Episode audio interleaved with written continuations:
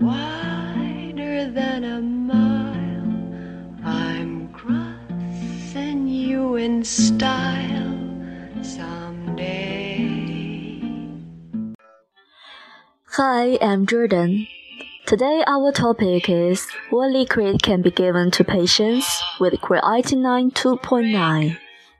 Wherever you're going, I'm going your way. Two drifters. Creatinine 2.9 is higher than the normal range, which is associated with severe kidney damage. If you are suffering the condition, you must be eager to find a natural and efficient treatment to lower it. Here we will talk about the DART therapy, what liquid can be given to patients with creatinine 2.9. Waiting round the.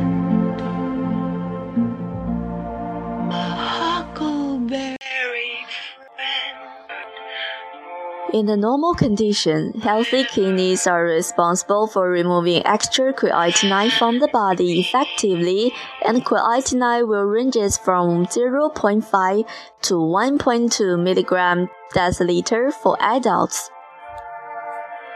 In clinical, creatinine level is usually taken as an index to reflect how well your kidneys are working. We can see that 2.9 creatinine level is indeed higher than the normal range.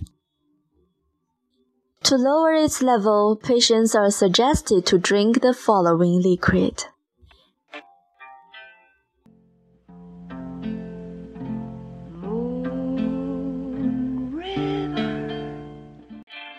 Number one is water. If patients do not have swelling and high blood pressure and their urine amount is nearly normal, then drinking more water can help increase the frequency of urination. And as a result, more creatinine will get eliminated from the body. In addition, cinnamon mixed in water or spring hogweed powder mixed with water can also help improve overall kidney function and can help lower high creatinine levels.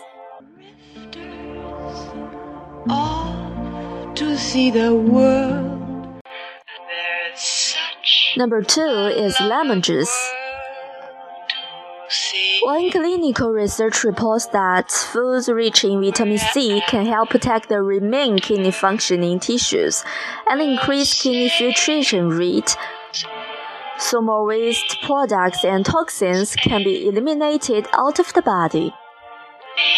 Accordingly, high creatinine level in the blood will decline to some extent.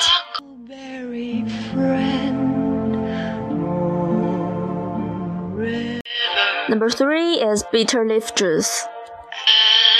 Bitter leaf is proven to be effective on detoxifying the body, so it can help reduce the burden on kidneys and protect kidneys from further damage.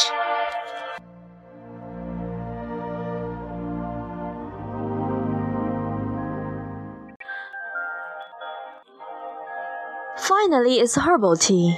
Corn silk has diuretic, anti-inflammatory, and tonic properties. A person with kidney disease can consider drinking this tea, which helps get the kidneys back to health. In addition, dandelion tea stimulates urine output, flushing the accumulation of toxic substances from the body and cleansing the kidneys during the process.